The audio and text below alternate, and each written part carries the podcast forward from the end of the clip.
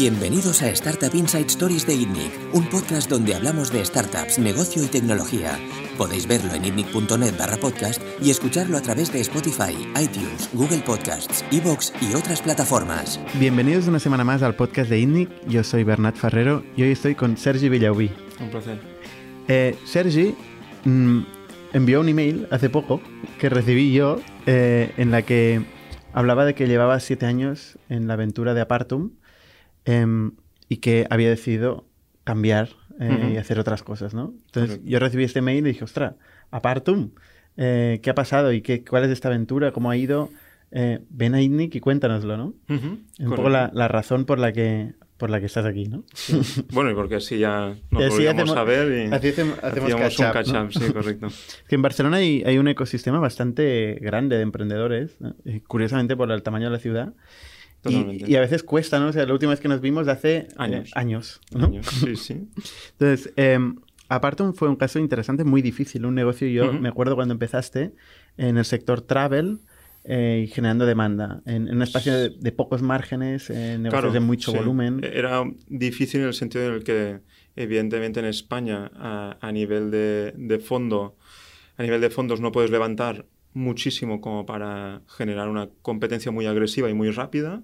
Entonces sí que ah, digamos que el hándicap aquí era entrar en el sector travel, entrar en el sector apartamentos, que además también era, es un sector muy competido, y además intentarlo hacer de manera muy, muy lean y, y con pocos fondos. Y al final, lo bueno es que en este caso, en el caso de Apartum, sí que era, al ser un nicho nuevo, es decir, evidentemente dentro del travel, dentro de apartamentos había mucha competencia, pero Apartum en concreto era el nicho de comparador de apartamentos. Esto, cuando nosotros lo lanzamos, no existía nada en- en- ni en el mundo, es decir, no solo aquí, sino fuimos en todo el mundo el primer comparador de apartamentos turísticos. O sea, explica el pitch de, de Sí, ¿qué, un qué minuto de significa, ¿qué significa comparado? A ver, el pitch más rápido sería el tribago de apartamentos turísticos. ¿Vale? Básicamente nosotros lo que hacíamos era ah, juntar la oferta de, de distintos portales, como puede ser Airbnb, Booking, Only Apartments y varios que había y hay en toda Europa y también en Estados Unidos.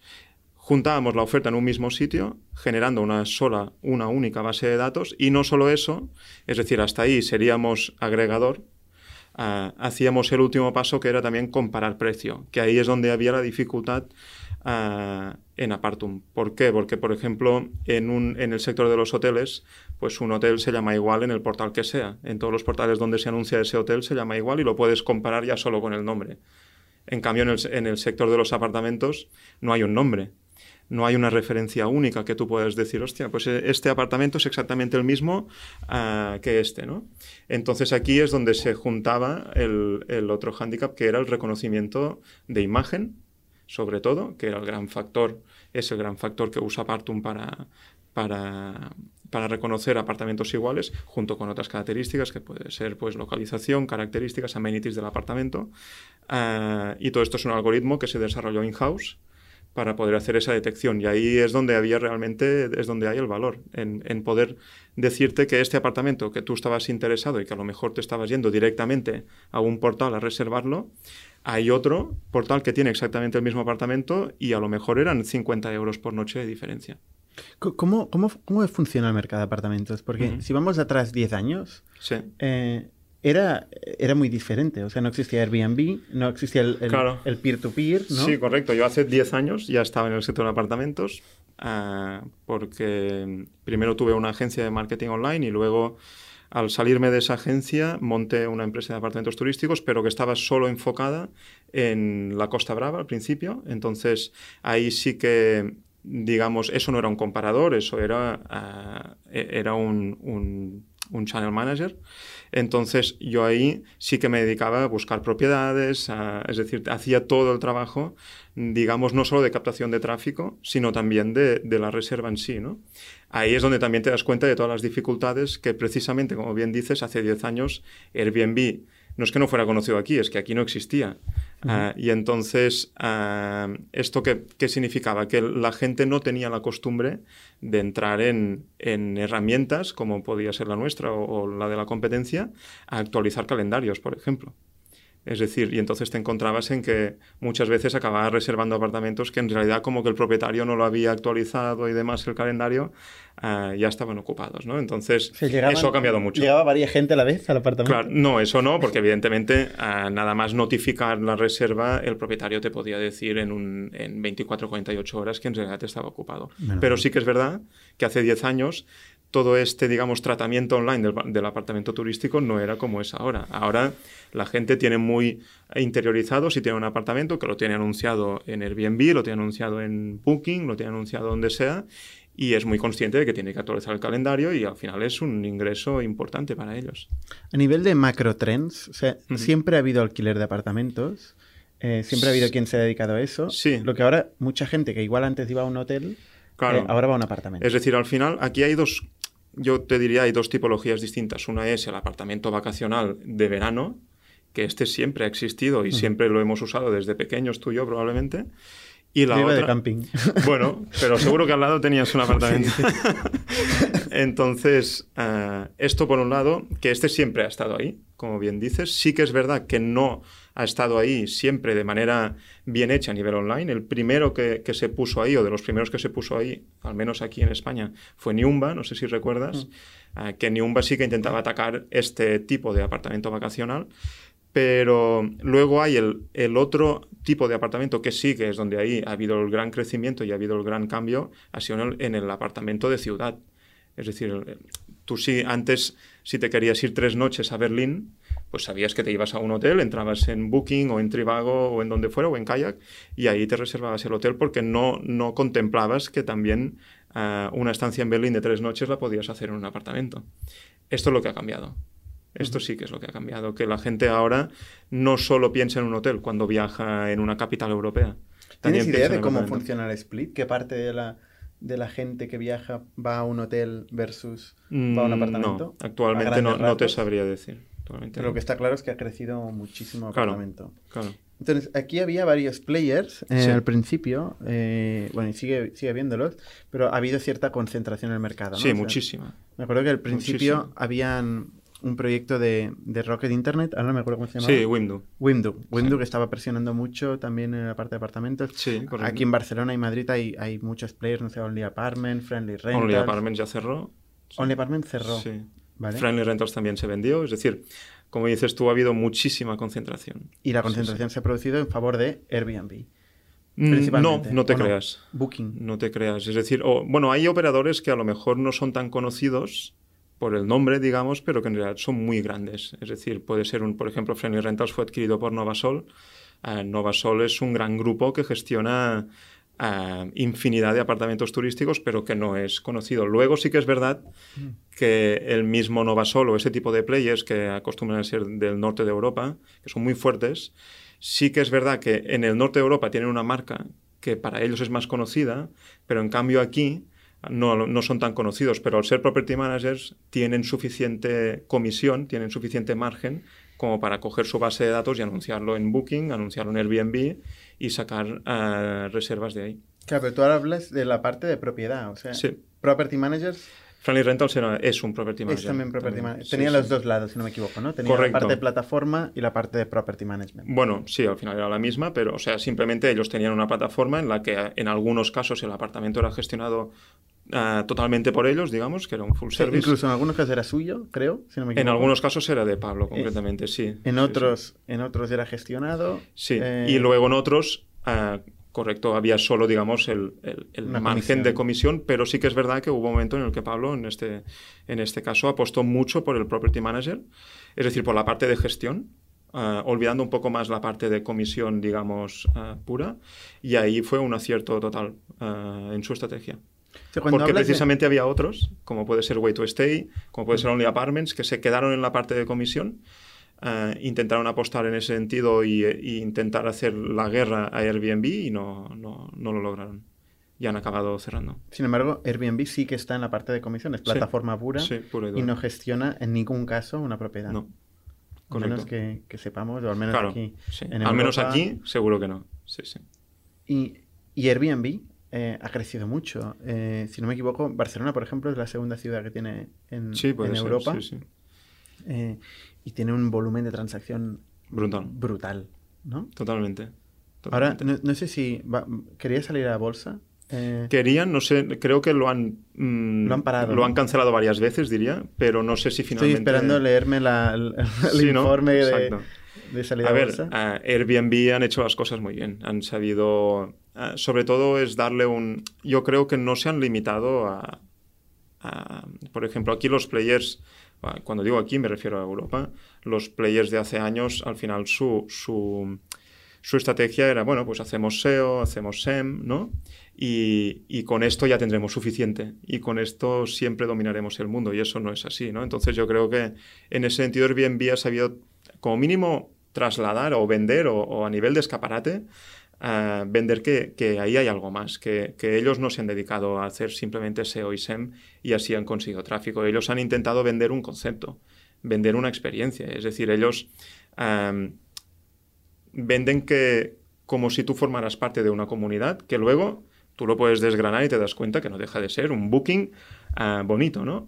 Pero bueno, el concepto que ellos han vendido, lo han conseguido, es el concepto de que tú formas parte de una comunidad, de que de esta manera estás ayudando al negocio local, de que estás contribuyendo a la ciudad, etc. etc. Tienen ¿no? mucha resistencia, ¿eh? por eso. la, Sí. gente, la gente los ve con... Sí, pero, pero mucha gente que los ve de esta manera luego si se van a lo mejor a, a París acaban reservando con ellos, ¿no? Entonces, al final ellos lo que han conseguido también se han enfocado mucho en la atención al cliente. Yo creo en, en hacer que la experiencia del cliente, sea lo más positiva posible. Y esto es algo que a lo mejor había estado descuidado. Es decir, ellos incentivan a que el propietario cuando le llega al cliente, ah, no sé, le hayas dejado una botella de vino de la, región o una botella de aceite o le des algunos tips, algunos consejos sobre la zona. Es decir, ellos son los primeros que proactivamente incentivan a que el propietario haga esto.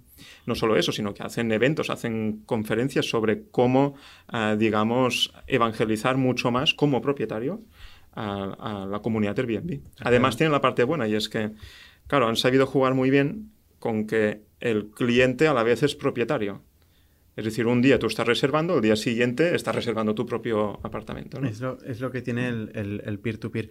Yo la verdad es que para mí Airbnb es un ejemplo magnífico de, de- de proyecto, que es el típico proyecto de Silicon Valley eh, americano con una ambición sin límites, donde Sí. realmente no es... eh, que lo suyo un- les costó, es decir, estuvieron a punto de Sí, sí, está claro, está claro.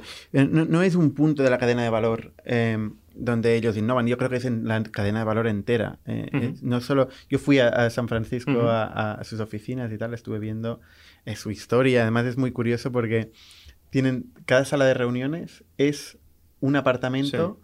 Eh, de, de, De alguna ciudad, los sí, primeros sí, sí. de los primeros que tuvieron de los primeros hosts que tuvieron es exactamente su comedor ¿no? Una Entonces, tú entras ahí pues tienes una sala de reuniones donde es un comedor de una casa y cada uno es distinto y están por todo el mundo ¿no? Em, entonces Airbnb que, que tú como dices eh, cierto fueron pioneros eh, creadores de categoría al menos entendido como como crowdfunding em, realmente eh, les costó mucho arrancar y nadie, nadie quería invertir en ellos. Hay em- emails famosos de intrainversores donde Correcto. dicen que eso no, no tiene ningún sentido y, y incluso eh, Paul Graham enviándole a, Ujú. a- ¿cómo se llama? Al- bueno, al, al managing partner de, de Union Square Ventures, convenciéndole, diciéndole, pero no te preocupes, que estos se darán cuenta de que el hotel es donde está el negocio. Y ese era el argumento para convencer al otro Imagínate. inversor. No, no que es que el mundo va a cambiar y realmente el, el, el crowd, eh, crowdsourcing de apartamentos va a, ser la, va a ser una parte importante de la economía de travel.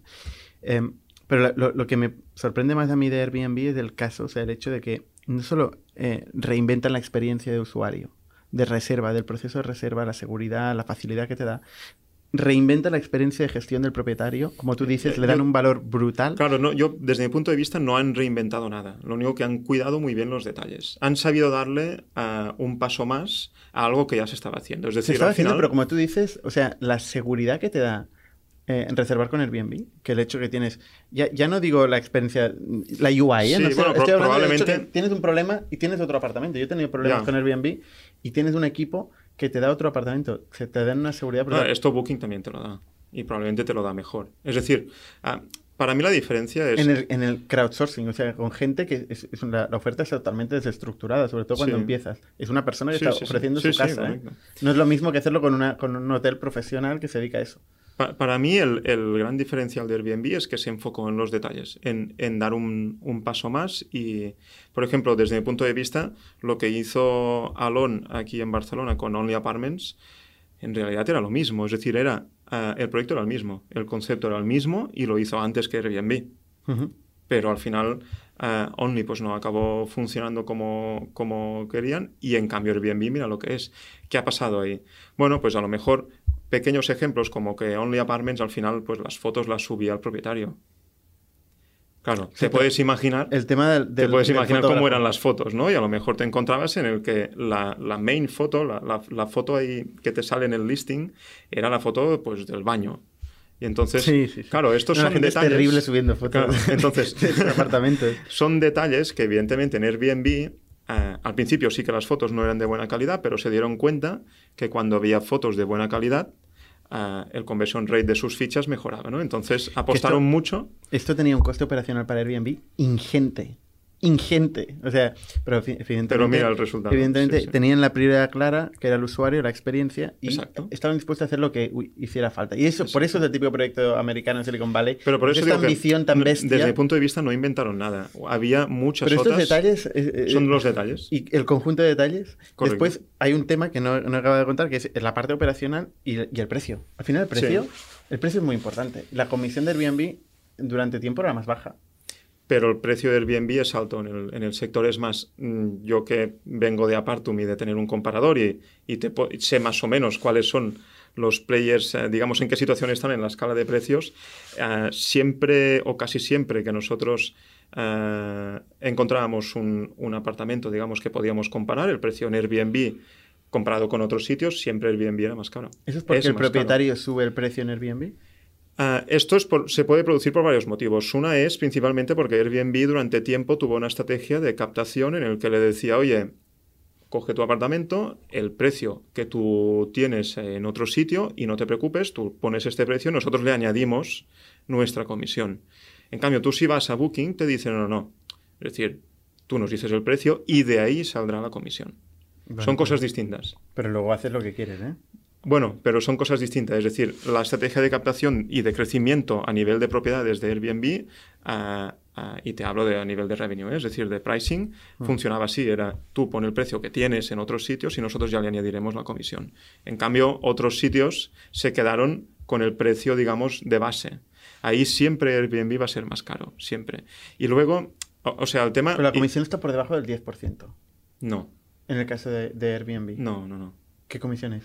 es del, del 13, coma y algo para el cliente y del 3 más o menos para el propietario. O ¿Sí? sea, acaba siendo un 15, un 16, sí.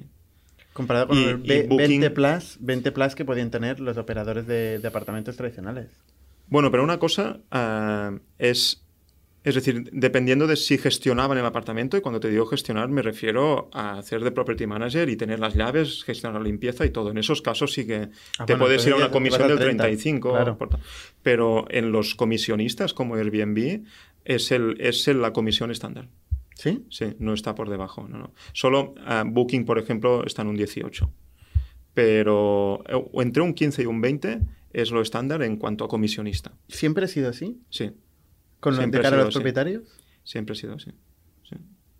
Después el, el precio tiene... Airbnb te da la opción de, de- de hacer los precios dinámicos. Y son ellos quien fijan el precio día a día, en base a la demanda, en base a una serie de parámetros. Eh, esto también a vosotros os, os afectaría, ¿no? Porque tenéis un apartamento... Bueno, pero nosotros, piensa que, ¿te refieres a en cuanto a que comparábamos el precio?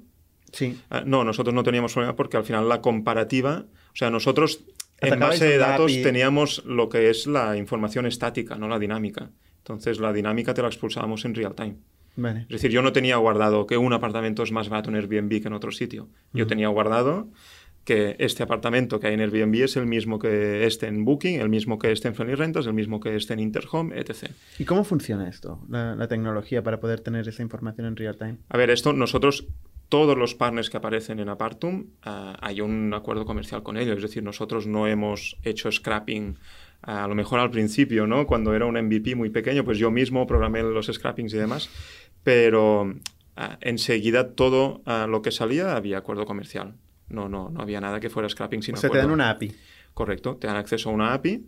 Entonces tú, evidentemente, pues en tu base de datos tienes su información estática. ¿Qué significa la información estática? Pues significa las fotos, las descripciones, las características del apartamento, sus amenities, ah, luego, ah, bueno, la, latitud y la longitud, que a nosotros, pues, nos servía. Y luego, esta, digamos, es la, la información estática y luego hay la dinámica, que la dinámica básicamente es si está disponible o no y a qué precio. Entonces nosotros, cuando alguien entra en Apartum y hace una búsqueda, primero, eh, evidentemente, se recoge la información estática y se busca de todos esos, esos apartamentos cuáles están disponibles y a qué precio. Y en ese momento eh, es cuando hacemos la comparativa de precios, O sea, vosotros llegáis, destacando el más barato. llegáis a un acuerdo con, con, con Airbnb. ¿Con Airbnb también? Con Airbnb también en los, hace, fue de los últimos en entrar, pero al final se consiguió. Si Airbnb era reticente a hacer acuerdos de, de afiliación, sobre todo con metas, eh, con comparadores, y al final pues eh, lo conseguimos. entrando sí. también. ¿Y qué, qué tipo de acuerdo llegáis? ¿Qué, ¿Cuál es el tipo del porcentaje de, de margen que podéis tener? Mm, A ver, aquí entra la negociación que tú puedas hacer con ellos y básicamente va en función del volumen. Es decir, no es el mismo el porcentaje que te dan de salida ¿Ah, sí? que el porcentaje que al final puedes conseguir si les generas mucho volumen, como era el caso de Apartum.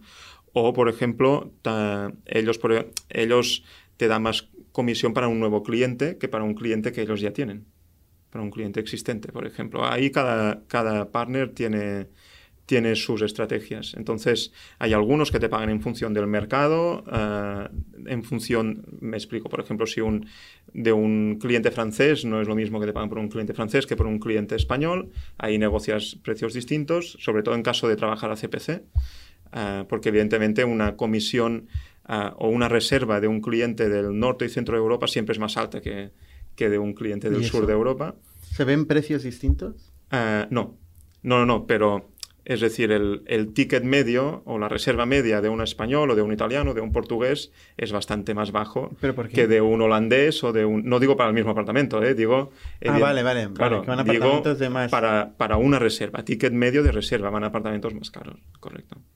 Correcto. Vale, y, pero ¿y qué tipo de acuerdos? ¿Qué puede ser? ¿Un 5% de, del No, valor de la te diría que la media eh, para un comparador, es decir, claro, piensa que nosotros, digamos, estamos a un paso más abajo, ¿no? En ese sentido, es decir, primero hay el property manager que puede tener un 35, Sí, sí, hay una un comisionista, un comisionista que puede tener un, entre un 15 y un 20 y un comparador como Apartum puede tener de media un 10. Ahí estaría la media. Luego con algunos puedes llegar incluso a 14 y a lo mejor con otro estás en 8. Un 10 sobre la venta bruta, ¿no? Sobre Sí. el valor de la reserva. Correcto. Eso en caso de ir a comisión, porque normalmente los comparadores trabajan o bien a comisión o, o bien a, a CPC o bien un mixto. ¿Qué os interesaba más a vosotros? ¿Trabajar como CPC o como comisión? Ah, depende, depende. Es decir, hay algunos partners que, que incluso uno se puede pensar que el CPC pues, siempre es más seguro ¿no? y te conviene más. Sí que es verdad que a nivel de KPIs a final del día, pues si vas a CPC lo tienes todo más ah, bajo control, no se te puede escapar nada. Mm. En cambio, cuando vas a comisión se te pueden escapar cosas. También es verdad, por y te otro lo lado... pueden jugar también, ¿no? Bueno, claro, también es verdad que a CPC tú tienes control de cuánto facturas hoy y por lo tanto cuánto has invertido hoy y cuál ha sido el ROI de hoy.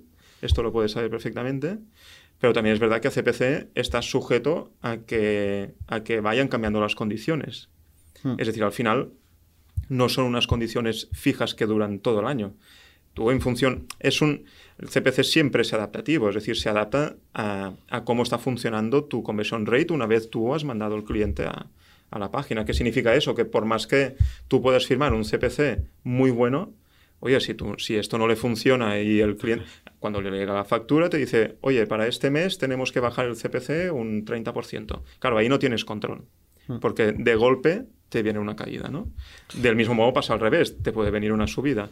En cambio, en, en cuanto a CPA, está claro que, bueno, a final del día tú a lo mejor has invertido eh, dinero en marketing para una reserva que te entrará más adelante, en un futuro, entonces ahí no, no tienes tanto control, pero sí que es verdad que sabes perfectamente qué ciudades están funcionando, qué mercados están funcionando, eh, qué dispositivos están funcionando Claro. y es una información que a CPC tú vas a ciegas. Evidentemente cuando vas a CPC el partner no te da los datos. Te hace las actualizaciones de CPC, pero no te dice, no te da los datos. Claro. Entonces, Bueno, para- imagínate que tú estás apostando mucho para una ciudad y para un dispositivo porque a CPC te está saliendo bien, pero en realidad no estás consiguiendo reservas ahí.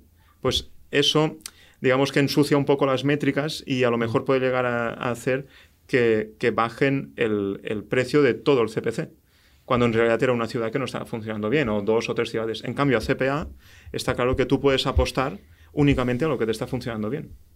Sí, Entonces, claro. Dependiendo de cada uno. Pa- Para, la audiencia que no escucha, CPC es el coste del, del lead o del click. Del click, Del puro. click. Sí. Puramente click. Sí, Vale. sí, en este caso, y el y CPA sería el coste de- Comisión cuando entra de una, reserva. de una reserva hecha. Pero una reserva hecha no en el momento de que va directamente la persona, sino en el momento que hace la reserva. Porque esto, Bueno, a- ahí de- depende de la política del, claro, del porque se puede partner. cancelar a veces hasta... Claro, pero hay, hay clientes, hay partners que te pagan a, a, digamos, a, a mes vencido de la reserva cuando se ha hecho. No cuando el cliente la ha disfrutado, sino cuando se ha hecho la reserva, es decir, si se hace hoy la reserva, pues a final de mes ah, te la liquidan, la comisión, y si más adelante se anula esa reserva, lo asumen ellos. Y en cambio hay otros clientes en el que hasta que el cliente no va al apartamento y, y disfruta de sus vacaciones y se va, hasta ese momento no te, no te pagan la comisión. Entonces, está claro que si vas a CPA tienes que ir con cuidado a nivel de cash flow. Ujú. ¿Y Porque puedes tener ahí una bolsa de Ah, claro. dinero pendiente de cobrar, pero que claro, tú sí que estás invirtiendo en AdWords que lo tienes que pagar, o, o en equipo o en estructura. No, desde el punto de vista de, de caja, lo más deficiente es del el CPC. Correcto. Pero, pero claro, realmente la verdad es, o sea, la verdad es la reserva. Con lo cual, lo más, como más entiendes la reserva, más puedes crecer, más más, podrías puedes entender tu propio negocio. Está claro. Sí que es verdad que, bueno, si tú ves que te están subiendo el, lo que te pagan por un cliente francés del dispositivo desktop, pues puedes entender que es que está funcionando muy bien y que quieren más. Y por el contrario, si de mobile te lo bajan, señal que el mobile no está funcionando bien este mes. ¿no? Entonces puedes llegar a entender que está funcionando mejor que, que otras cosas. También es verdad que no todo, no en todo trabajas con un mismo modelo. Entonces, a lo mejor tú tienes dos partners muy grandes, que uno tienes de CPC, el otro CPA, y quieras que no, pues puedes usar las estadísticas de uno para ah, optimizar también las estadísticas del otro. Porque claro, vosotros además, eh, el tráfico también, en parte, parte sería SEO Sí, y parte sería, lo comprabais. el Correcto. tráfico. Con lo Sí, cual, sí. esto es una cadena que todavía no ha acabado en vosotros. Todavía hay Correcto. otros. Bueno, siempre, hay, siempre hay Google. lo comprábamos en, en el- en nuestro padre, que es Google. Google es el padre de todos, es el socio que todos tenemos y que nos el cap table. Correcto. Em, entonces, ¿vosotros invertíais mucho en AdWords? A nosotros estamos ahora alrededor, alrededor del millón de euros, millón y algo al año. Millón de euros al año. Sí. ¿Y, y qué representaba? Porque tú dices que teníais un 10% de, Sí. de, de comisión de media, ¿no? Que sería, tenía un mix de CPA y CPC. Sobre todo nosotros a, a día de hoy, la verdad es que la mayoría de nuestro tráfico, más que nada por volumen, era, era CPC, eh, perdona, era AdWords. Es decir, no significa que, Hmm. que SEO, de hecho, a día de hoy, es el mejor momento del SEO de, de Apartum, ¿no? Es decir, es cuando tiene las mejores métricas, ha seguido creciendo. ¿Porque también... habéis bajado la inversión de AdWords? o? Claro, no, no. Es decir, me refiero a nivel absoluto, a nivel de visitas, no para de crecer el SEO en Apartum. Pero claro, si estás gastándote, como te decía, más de un millón de euros en AdWords, la proporción que te puede aportar el SEO es muy baja a nivel proporcional. A nivel absoluto siempre, siempre ha sido importante, ¿no? Pero a nivel proporcional, si tienes tanto tráfico comprado en AdWords, ah, te queda una proporción muy mínima. ¿Tú crees que no se puede hacer cosas a corto plazo para mejorar el SEO, crecer el SEO exponencialmente? Defíneme exponencialmente. Claro. Exponencialmente decir, se autodefine. Pero, claro, es decir, hay, o, o depende de lo que estés haciendo, a lo mejor ya O estás al menos haciendo. linealmente. Claro, es decir, eh, nosotros siempre, eh, la parte, si hablamos de SEO, entonces eh, la parte buena es que nosotros siempre, siempre hemos apostado, al menos para el dominio Apartum, en, en White SEO. Entonces, nosotros nunca hemos estado, digamos, en peligro de que nos banearan de nada. Nunca hemos hecho ninguna acción controvertida. Ah, y siempre en ese sentido hemos estado seguros de que lo que hacíamos a medio o largo plazo funcionaría. Hemos apostado mucho en contenido, muchísimo. Hemos gastado miles y miles de euros en redacción de contenido. Hecho además no contenido mal hecho, sino eh, hecho a conciencia con periodistas. Hemos llegado a tener periodistas in-house, hemos tenido red de periodistas ah, también fuera, hemos tenido traductores profesionales, es decir, hemos apostado muchísimo por el contenido. Entonces, la parte buena de Apartum es que se ha juntado pues un, digamos, muy buen SEO on-page eh, junto con el content que teníamos, más que por el lado startupero pues han ido saliendo noticias, ya sean de rondas, ya sean entrevistas, ya sea PR, que para mí uh, es la única estrategia buena que hay en cuanto al link building para SEO, que es el PR. Y oye, y nada de que el anchor text tenga esta keyword en concreto y que por, favor todos sean de un follow. a nada, es decir, que sea el periodista cuando lo escriba que decida cómo va a ser y eso es lo mejor que hay. ¿Cómo decidía el periodista sobre qué escribir? No, me refiero a, a nivel de enlaces. Ya, ya, sí. No, digamos, sugestionar al, al, periodista y decirle, oye, sobre todo que sea do follow, sobre todo que tenga este anchor. Hombre, do follow sí, ¿no? Ah, bueno, también es conveniente que haya una proporción que no sea follow de, de, de en otros sitios, ¿no? De, enlaces que te entren, es, piensa que si todos son follow, es que algo estás haciendo raro, ¿no? Hmm. Es decir, no, no es natural que todos sean follow. Estamos yendo a lo técnico. Sí, nos estamos a lo mejor... pero, pero... Aquí podríamos hacer una, una clase ahora. Sobre SEO, que, que es súper interesante. Al final es un canal bastante eficiente. Si tienes buenas ideas. ¿cómo, ¿Cómo los periodistas eh, decidían sobre qué escribir? Bueno, al final... Em, como te decía, la suerte que hemos tenido en Apartum es que como que siempre constantemente ha habido o bien una ronda de inversión, o bien un comunicado de prensa, o bien entrevistas a, mí en persona, es decir, siempre ha habido material ah, por el que de manera completamente natural hemos ido recibiendo PR y de forma completamente gratuita. Pero, los periodistas que escribían, no, digo los periodistas externos, digo los que contrataban ah, in-house, vuestros redactores. Sí, dime. ¿Cómo, ¿Cómo decidían qué escribir? Bueno, había unas guidelines sobre qué se escribía para cada landing. Es decir, al final era, tenemos que escribir... Los temas, los temas de los... no, no, pero piensa que no es, no es blog. Lo nuestro era, se tiene que escribir un contenido bien hecho para la landing de ah, apartamentos en Barcelona. Vale. Vale, vale. O para apartamentos baratos en Barcelona, o para apartamentos en el centro de Barcelona. Es decir, estos son landings y se tiene que generar contenido bien hecho para cada uno de ellos. Ya no, no era redacción de blog continuamente, un post semanal, nada de eso. Era era hacer volcados de contenido extenso para cada una de las ciudades, para varios idiomas, para varias sublandings, es decir, había un buen trabajo ahí. Y aún así el, SEO era un porcentaje pequeño del tráfico. Claro, porque nos gastábamos, nos gastábamos muchísimo en AdWords porque evidentemente lo importante era crecer. Y el margen de contribución, es decir, una vez imputado em, en el, o sea, la comisión, ya partiendo de la comisión y metiendo todos los gastos de marketing. Sí, sí eh, en, la venta, ¿qué quedaba? Depende del mercado. Nosotros la, estrategia que teníamos en el Consejo de Administración era dividirlo por mercados. Eso significa que había mercados a lo mejor más consolidados y más, digamos, que teníamos desde inicio, como puede ser el, español. Nosotros empezamos primero por el, como mínimo nivel de crecimiento, por el mercado español. ahí nosotros teníamos ah, la estrategia de ir a positivo, es decir, este mercado tiene que ir a positivo. Y luego había otros mercados que a lo mejor queríamos crecer ahí o entrar ahí, como puede ser Norte y Centro de Europa, en el que eran mercados en el que asumíamos eh, un margen negativo a cambio obvio de, crecer. En caso de que no se consiguiera crecer y de que no se consiguiera, eh, es decir, que tuvieras que estar muy, muy negativo a cambio de crecer y que a lo mejor el crecimiento tampoco fuera el esperado, ese mercado pasaba, digamos, a, a stand-by, al menos a nivel de compra de tráfico. Entonces nosotros dividíamos por, por país, eh, siendo básicamente la estrategia en el sur de Europa, eh, porque son mercados muy parecidos a nivel de precios de compra y demás, de tráfico.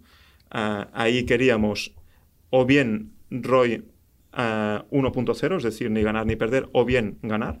Y en cambio apostábamos más por un ROI negativo a cambio de crecimiento en el norte y centro de Europa. Que ahí es donde surgió la gran competencia a nivel de comparadores de apartamentos. Es un negocio del céntimo, ¿eh? Ahí hay que Es un negocio, bueno, nosotros en nuestros KPIs diarios y nuestros repos diarios no era de céntimos, nosotros teníamos tres decimales. Sí, sí, en el report. Claro, no, nos cambiaba mucho. Oye, ¿qué mercados estabais en cuanto a origen de reserva y destino? En destino en todos. Al final nosotros ten en cuenta que si haces un- una afiliación con Booking o con Airbnb, ya lo tienes todo. Es decir, no, no, ya te están cubriendo todo el panorama ¿no? mundial. En cuanto a captación, sí que nosotros básicamente donde estábamos era en mayor o menor fuerza, era España, Portugal, Italia y luego Reino Unido, eh, Holanda, eh, Francia y no sé si me dejo alguno. Y luego sí que en LATAM también teníamos campañas ahí. Lo único que LATAM es un mercado más complicado. En cuanto a volumen de negocio, porcentaje España era el gran país. más del 80%. No, no, pero el 50 sí. Sí, sí. Y el resto de los 50 Había Italia, que también era, era el segundo país más fuerte, y el resto, el, el siguiente era Francia, pero ya estábamos hablando de porcentajes bastante menores. Y en cuanto al split de, proveedores, ¿qué parte venía de Booking, qué parte venía de Airbnb en la última época? Sí, no, mira, te digo, nosotros en ese sentido eh, nos pasaba algo muy similar a lo que le pasa a Trivagos, a Kayaks y a todos los comparadores de travel, que es que hay dos, como mucho tres grandes grupos, que estos se llevan el 80% de la facturación, y luego hay pequeños que los necesitas tener porque además te ayudan a hacer la comparativa de precios, te ayudan a alimentar, a tener más base de datos, tener más ofertas, sobre todo, ya te digo, a nivel de, de tener más comparativa y más opciones de precio, pero que en realidad con los grandes grupos es con los que vives. Es decir, ellos te, en el caso de hoteles hay el gran grupo que es Expedia y el otro que es Priceline, que es Booking, ah, y estos pueden representar a, ni- a nivel de Trivago, Kayak, los o- 70-80% de la facturación. En nuestro caso, los grandes grupos eran Booking por un, por un lado y luego Airbnb. Expedia a nivel de apartamentos está más flojo. Eh, Está, pero está más flojo. ¿Y cuándo- en qué porcentajes? ¿En qué split, más o menos? Pues podría ser un 40-40. Curioso, interesante. Oye, y en cuanto a, a- financiación de todo esto, porque claro, esto, Ujú. ¿cuán- ¿qué equipo erais? ¿Cuánta gente erais? Pues mira, nosotros eh, ahora en la fase final éramos eh, 10 personas. Hemos llegado a ser 15, no más de 15. Es decir, siempre hemos intentado tener Un un, equipo equipo, muy... pequeño. Sí, sí, sí. Siempre ha sido la obsesión, ha sido tener un equipo muy lean. Y piensa que a lo mejor hasta la ronda de la última ronda grande, que fueron 2 millones de euros de financiación, en ese momento éramos 4 o 5 personas. Ujú. O sea, tú ves esta oportunidad gestionando tu apartamentos, decides arrancar esto, ¿arrancas con ya financiación o arrancas primero tú solo? Arranco yo solo programando un MVP y con eso tener algo, pero sí que es verdad que eh, en cuanto a, como que yo ya estaba en el sector de apartamentos, conocía a Pablo Zubicaray, que Pablo Zubicaray era el dueño de Friendly Rentals y además era el presidente de la Asociación de Apartamentos Turísticos de España, que, que era, pues era una persona muy influyente en el sector. Y casualmente invertía también a través de Atlanta. No, en ese momento aún no. Ah, ¿no? Aún Ah. no. Pero eso fue. Lo, lo que te comento fue anterior. Entonces, yo al cabo de nada, cuando lo lancé, hablé con él y dije, oye, Pablo, que he lanzado esto. Eh, que lo sepas y, y Que lo al- sepas. que lo sepas porque teníamos ya acuerdos eh, comerciales a nivel de que yo también anunciaba sus propiedades, las de Fanny Rentals, en portales que yo tenía de apartamentos y le dije, probablemente esto lo voy a dejar porque me voy a centrar en, en el comparador, porque creo que tiene más sentido, creo que puedo aportar algo más Ujú. que siendo simplemente un afiliado, ¿no? Y fue cuando dijo, creo en el proyecto y nada, fue lanzar el MVP, o sea, fue lanzar una, el dominio casi y al cabo de dos, tres meses eh, él personalmente entró ¿Cuánto invirtió? a 50.000. Y fue el primer, la primera Fue ronda. primer, sí. Y con eso, además, em, dejó espacio en su oficina también para poder trabajar. Em, y entonces... es valor añadido. Eso es valor añadido y además contacto constante con él. Y a partir de ahí fue cuando seguimos creciendo, nuevas rondas, ah, luego ya nos cambiamos, el siguiente step fue coworking, concretamente aquí al lado, Ah, y de ahí pues ya pasamos a, a oficinas ah, aquí en Barcelona. Eh, es curioso, esta labor eh, de elegir bien un business angel, una, una persona que pueda tener cierta capacidad de financiación, Sí. pero sobre todo cuando estás empezando, que tenga cierto criterio de tu mercado o que te pueda ayudar con cualquier cosa, eh, cómo gestionar, cómo arrancar una empresa, cómo, cómo hacer la contabilidad incluso, ¿no? O sea, este, este tipo de problemas básicos hay gente que, que ya se los ha encontrado Ujú. y que la mejor, la mejor forma de ayudarte muchas veces es no, pidi- no pagándole, porque probablemente Sí. no puedes, sino cobrándole y que invierta en tu no, negocio. A ver, yo, en este caso, eh, la parte, digamos, de arrancar empresas, esta ya, ya la conocía, ya lo había hecho, pero sobre todo era, yo creo que era mm, ya quitando uh, el dinero que ponía o el, o el, que dejaba de poner, creo que era tenerlo a él dentro una manera de validar el proyecto. Hmm. Es decir, sobre todo en un inicio en el que no claro. estás vendiendo muy poco, tienes muy poco tráfico. Um, si tú quieres ir a la siguiente ronda en la que ya vas a pedir 200, 300 o medio millón, tener una persona que es del sector, uh, bueno, le está dando un voto. Es un mm. voto independientemente lo, del dinero que haya puesto. Entonces, si tú puedes comentar, oye, esta persona apostó, esta persona está dentro, uh, yo creo que gente que a lo mejor incluso tiene dudas, pero no porque tiene dudas de, a lo mejor ya incluso del emprendedor en concreto, sino tiene dudas del sector, porque lo desconoce, claro. Sí. E encuentra tú un... Es un validador. Correcto, claro. encuentra tú un inversor que concretamente haya trabajado en, este, en el, tu sector. Pues muchas veces no ocurre, ¿no? Oye, y tú no, tú no habías levantado un, un euro antes, ¿no? Antes de eso. Uh, no, a nivel de, de, Había vendido proyectos, pero no había hecho rondas de Entonces, financiación. ¿En qué momento tú aprendes que puedes hacer eso de levantar rondas y gente que bueno, va a entrar y va a invertir en tu proyecto? Sí, yo llevo pues desde los 14, 15 años haciendo proyectos, vendiéndolos y, y estando en contacto con este mundo. He leído muchísimo. Al final, uh, lo que tienes que hacer sobre todo es leer um, biografías de gente que lo ha hecho antes y, y, saber sus historias y cómo ha ido. Entonces, claro, al principio sí, pues que cuando tienes 18 años, yo me acuerdo que iba a los First Tuesdays y demás, ahí empiezas a aprender de cómo va esto. Evidentemente, mi, mi gran universidad ha sido Apartum en ese sentido. Uh -huh. Ahí es donde realmente he aprendido a hacer rondas, a hacer pactos de socios a nivel de clausulado, a nivel de todo, es decir... Ahora, ¿A hostias o...? o... Ah, sí, probablemente de todo, sí, sí, de todo. También por, por interés, ¿no? Porque te, te, te, conviene. En ese sentido, evidentemente, siempre es bueno tener un buen abogado. ¿Cuál, cuál, totalmente. ¿Cuáles fueron las siguientes eh, rondas que hiciste después de, de, Pablo? Sí, nosotros, después de Pablo, hubo un momento complicado en el que a una, un empleado al que se le había dado acciones... Uh, por temas personales, pues bloqueó la empresa. ¿Por temas personales bloqueó la empresa? Sí, por, por, desconfia por, desconfianza. Por desconfianza en, en, un, en, el pacto de socios del, del, siguiente inversor, que era Lanta. O sea, uh, Lanta fue el siguiente que quiso invertir en nuestro proyecto, pero cuando nos mandaron el pacto de socios, Uh, aquí es donde realmente importa que hayas leído sobre, uh, sobre cómo funcionan estos pactos, qué tipo de clausulado hay. Es decir, evidentemente tú vas a recibir, cuando es la primera vez que recibes un pacto de socios, un term sheet de una inversión, bueno, ves cosas que dices, hostia, es, es mi negocio y esto que me están pidiendo aquí no es muy normal, ¿no? Te, te puedo hablar de, a lo mejor la más agresiva de que te puede parecer a un emprendedor a los inicios es, es el vesting, la cláusula del vesting, mm. que dices, Ahora resulta que si firmo esto, la compañía en realidad no es mía, me la tengo que ganar con, suficiente que he hecho, ¿no? Entonces, eh, en ese sentido, yo no, tuve no tenía problemas en firmar ningún clausulado, ¿no? Porque sabía que existía, sabía que se hacía, sabía que no era algo especial, que es que estaban desconfiando concretamente de nosotros. La otra persona no lo vio así, no entendió que, que, se tenían que firmar este tipo de clausulados y por lo tanto dijo que no firmaba. Y como te puedes imaginar, si un pacto de socios no hay alguien que no firma, uh, no, se, hay pacto de socios. no hay pacto de socios. Es universal Entonces, y tiene que firmar todos los socios. Eso, uh, bueno, vino de una semana. Estuvimos medio año parados a nivel de la siguiente ronda, se paró, intentando solucionar el problema que teníamos. Ahí ya fue cuando cogimos un buen despacho de abogados y al final se le compró su parte conseguimos uh, comprarle su parte y fue el ¿Tenía, mismo... ¿Tenía fue un porcentaje importante de la compañía? Un 20 y pocos. Entonces, si no recuerdo... Sí, si no recuerdo mal, era un 24. Uh, Lanta, en concreto, uh, que era quien iba a hacer la, la ronda de financiación, también compró a distinta valoración su porcentaje.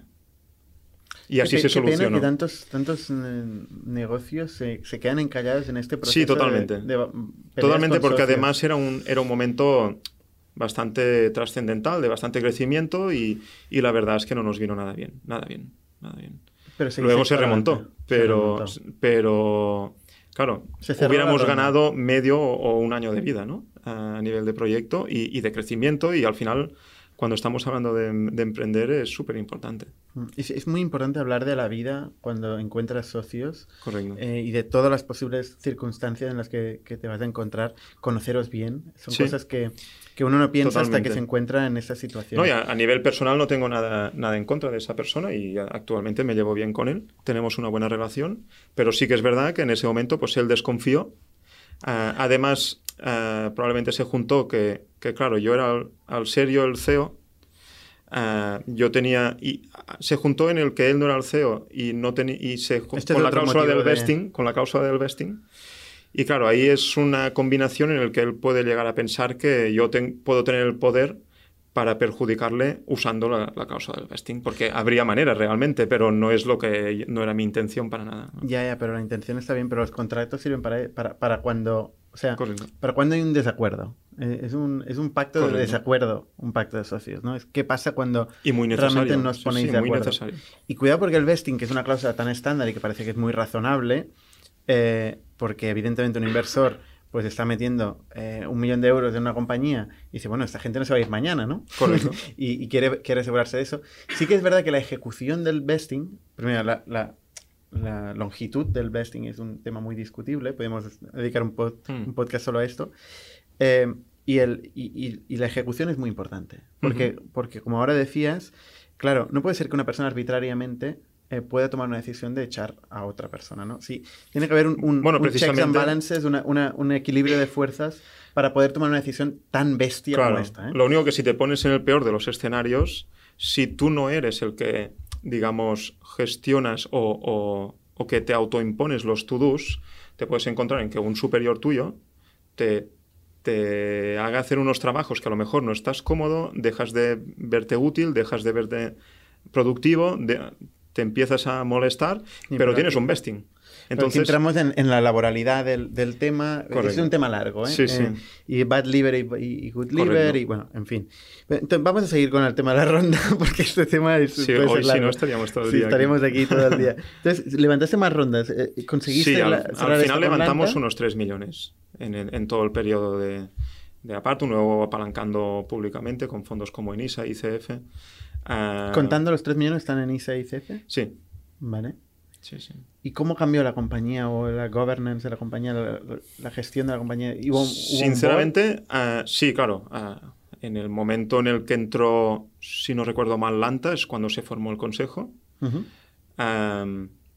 pero a nivel, digamos, de volumen de equipo, mare- maneras de trabajar, maneras de delegar, no cambió nada. Es decir, nosotros simplemente ese dinero lo usábamos para, para crecer. No, no, no nos era necesario crear un equipo 10 veces, diez- diez veces más grande, no, no era necesario.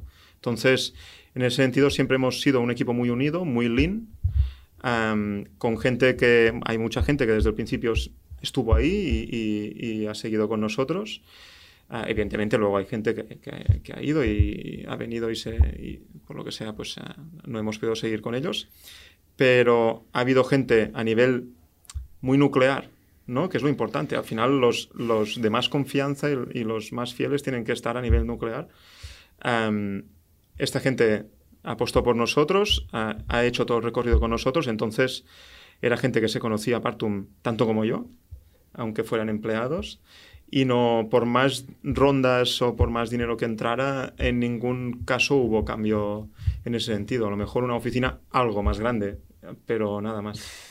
Nada más. Hablas mucho de la oficina, una parte importante. ¿eh? Bueno, Los la- cambios de oficina como metáfora del cambio de etapa. Sí, la oficina, claro, es, un, es, es tu casa, ¿no? Es, el, es un sitio donde estás muchas horas y donde tiene que ser algo agradable para la gente. Para mí una oficina no, no, no es pérdida, es, es inversión totalmente. ¿Tú eres partidario de estar ahí eh, metiendo horas a saco? ¿O eres partidario del equilibrio? eh, Yo creo que- Tobías de, de, de Shopify, eh, que dice que a las 5 ya, ya está. está Pa- en su para casa. mí no es un tema para nada de horas. Siempre, de hecho, pues los viernes al mediodía la gente se podía ya marchar, aunque no hubieran venido, digamos, no era una jornada intensiva al uso en el que entras antes y te vas antes, no, no. Entraban como siempre y se iban antes. Si, oye, si cualquier cosa, si es San Jordi o si es cualquier día medianamente festivo, iros, es decir, disfrutad, ¿no? Al final aquí se tiene que, se tiene que disfrutar de la vida también. Oye, ¿qué pasó? ¿Creció lo que, lo que estaba previsto o no creció lo que estaba previsto? ¿Qué pasó con Apartum? A ver, previsto según qué, según Investor Dex, probablemente esto nunca pasa, ¿no? Ah, creció, creció en algunos mercados lo que estaba previsto, en otros mm, costó más de lo que nos pensábamos y sobre todo ah, aparecieron competencias en Europa, en Alemania concretamente, Ah, que enseguida levantaron muchísimo dinero. Y cuando hablo de muchísimo dinero te estoy diciendo que pues nosotros habíamos conseguido levantar 3 millones, ellos enseguida levantaron 100, 150, 200 millones. Entonces, ellos se pusieron muy agresivos, como es obvio, equipos de 300 personas, y ellos a lo mejor tienen un equipo de 120 programadores, nosotros éramos 3 programadores, para que veas a nivel de volúmenes lo difícil, ¿no? Entonces, a veces estos, en, estos sectores tan, tan agresivos, los players aparecen y desaparecen. ¿eh? Y el caso que hemos dicho al principio de Windows es un ejemplo de eso. ¿no? de hecho, Windows, cuando ya cayó en desgracia, fue comprado por una competencia de Apartum, porque Windows tenía muy buen SEO, tenía muy buenos rankings.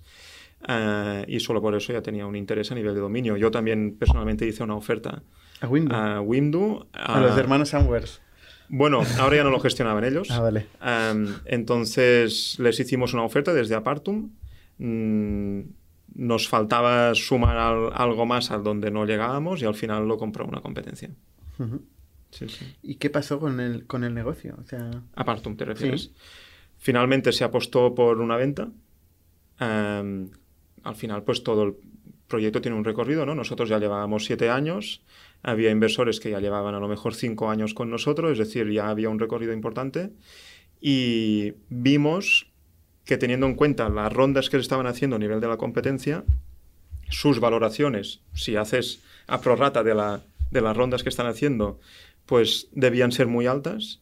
Y en cambio nosotros teníamos una compañía más eficiente, con buenos KPIs, con muy buenos KPIs, y repito, muy eficiente y que por el volumen de rondas que habíamos hecho, nuestra valoración, evidentemente, pues podía ser ah, más apetitosa para más players, digamos, a, nivel de travel, ¿no? Entonces, es tan fácil como cuántos players se pueden permitir comprar una compañía de 800 millones o cuántos players se pueden permitir comprar una compañía de 20 millones, ¿no? Al final es ampliar ¿Se vendió por 20 millones? No, no, pero esta era la idea. Entonces, em, se apostó por eso y, costó muchísimo precisamente porque el argumento de los posibles compradores era ese. Era, oye, hay, hay esta competencia hmm. que ha levantado mucho dinero, han levantado cientos de millones, eh, ¿dónde queda esto? ¿no? y se nos juntó este momento. Luego tampoco nos fue nada bien el hecho de que eh, justo cuando nosotros empezamos a, tener los contactos para la venta, hubo dos players que eran competencia nuestra. Uno era uh, en Estados Unidos, que también... Window no, Windows Ay, perdona, Window. tripping.com en Estados Unidos, que también cayó justo en ese momento, cuando era un proyecto que se había apostado alrededor de 100 millones o 150 millones por él. Entonces, ese proyecto cayó. Uh, cosa nada positiva si estás intentando vender tu proyecto y además tú lo estás eh, intentando vender porque realmente crees que es un buen momento de venta y que tienes un buen producto en el que cuando tú, nosotros hablábamos con, con ciertos portales conocidos de travel, eh, tenía mucho sentido la sinergia que se podía crear ahí, ¿no? No era un, oye, corramos a, vender porque esto se está cayendo, no, era, no, no, no iba por ahí. Es decir, nosotros realmente confiábamos en lo que teníamos. Creo que si esos portales con los que hablábamos hubieran apostado, hubiera salido muy bien, sinceramente. Lo que se juntó un momento en el que aquí en Europa había las dos competencias muy fuertes, con mucho dinero levantado, y luego en Estados Unidos uno que se había fondeado muy bien cayó, y luego aquí en España había 100 Rooms que también cayó. Entonces, claro, se juntó que éramos cinco players en el mundo de los cuales justo cuando empezamos a, intentar vender la compañía, dos caen. Y los otros dos están muy, buen muy bien fondeados. Entonces a ti te deja un poco en espacio de nadie y con muchas dudas ah, sobre ti. Acabó vendiendo, evidentemente no era no por lo esperado ni mucho menos, pero ah, se vendió a un equipo de gestores, ah, de directivos, ex directivos de una compañía importante del sector travel en el mundo, Y yo he seguido ahí hasta hace una semana como VP of Product hasta que esta semana ya, ya estoy fuera de. Y mandaste de el email.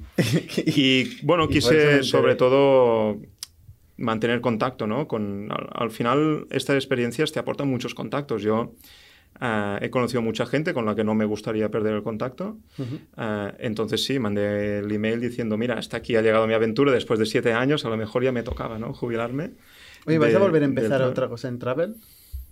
Ah, no cierro la puerta. No cierro la puerta.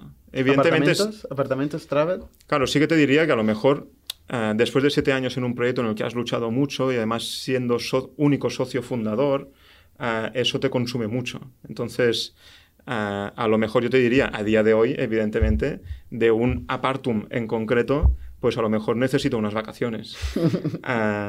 Pero del sector travel, ¿por qué no? La- tengo, claro, tengo una expertise ahí que se podría llegar a aprovechar. Ahora mismo no lo tengo en, en mi lista de, Ahora de quieres proyectos. descansar un tiempo De travel. de Travel. De emprender, mm, no. De hecho, ya, ya he empezado otra compañía. ¿De qué? Ah, nosotros ahora, a la nueva compañía, nos dedicamos a vender plantas de interior ah, por Internet.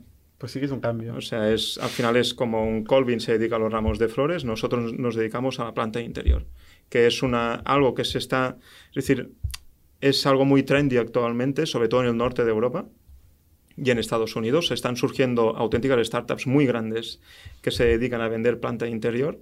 ah, y nosotros hemos cogido este modelo y lo estamos aplicando aquí en España.